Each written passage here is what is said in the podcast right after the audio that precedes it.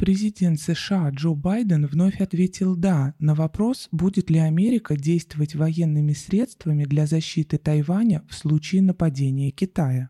«Это обязательства, которые мы на себя взяли», подчеркнул Байден на пресс-конференции в Токио, после чего команде Белого дома вновь пришлось дезавуировать заявление своего шефа.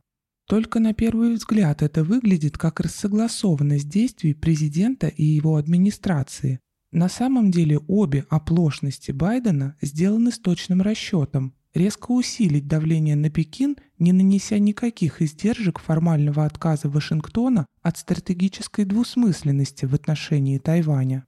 Одновременно на другом фланге антикитайской дипломатии активизировалась Великобритания, Глава Foreign Office Ли Страс заявила о чрезвычайно сильном преследовании мусульман-уйгурцев в Синьцзянь-Уйгурском автономном районе КНР. Британцы ходят с любимой карты нарушения прав человека и грозят привлечь Пекин к ответственности. Такая скоординированная атака Вашингтона и Лондона на Китай говорит о том, что команда ФАС ими наконец получена. Мировые центры принятия решений действительно нацелились на большую войну. Считая, что Россия увязла на Украине, глобальная верхушка взялась за китайцев. И до чего похожий почерк. В конце прошлого года Байден точно так же без конца заявлял, Россия нападет на Украину, Путин атакует уже завтра, русские войска вот-вот вторгнутся.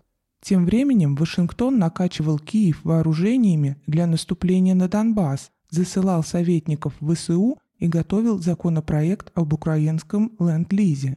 А Британия в своей излюбленной манере Хайли Лайкли по тем же шаблонам обвиняла Россию в нарушении прав человека, демонизируя ее в глазах мирового сообщества. Теперь все то же самое англосаксы проворачивают в отношении КНР. Они вообще не любят менять выигрышную, по их мнению, тактику, применяя ее снова и снова. Нам же приходится констатировать, что вокруг планеты сгущаются тучи – Курс глобальных сил на Третью мировую войну взят. Их враги, Россия и Китай, определены. Коллективный Запад, оказавшись в цивилизационном тупике, готов вергнуть все человечество в ядерный апокалипсис.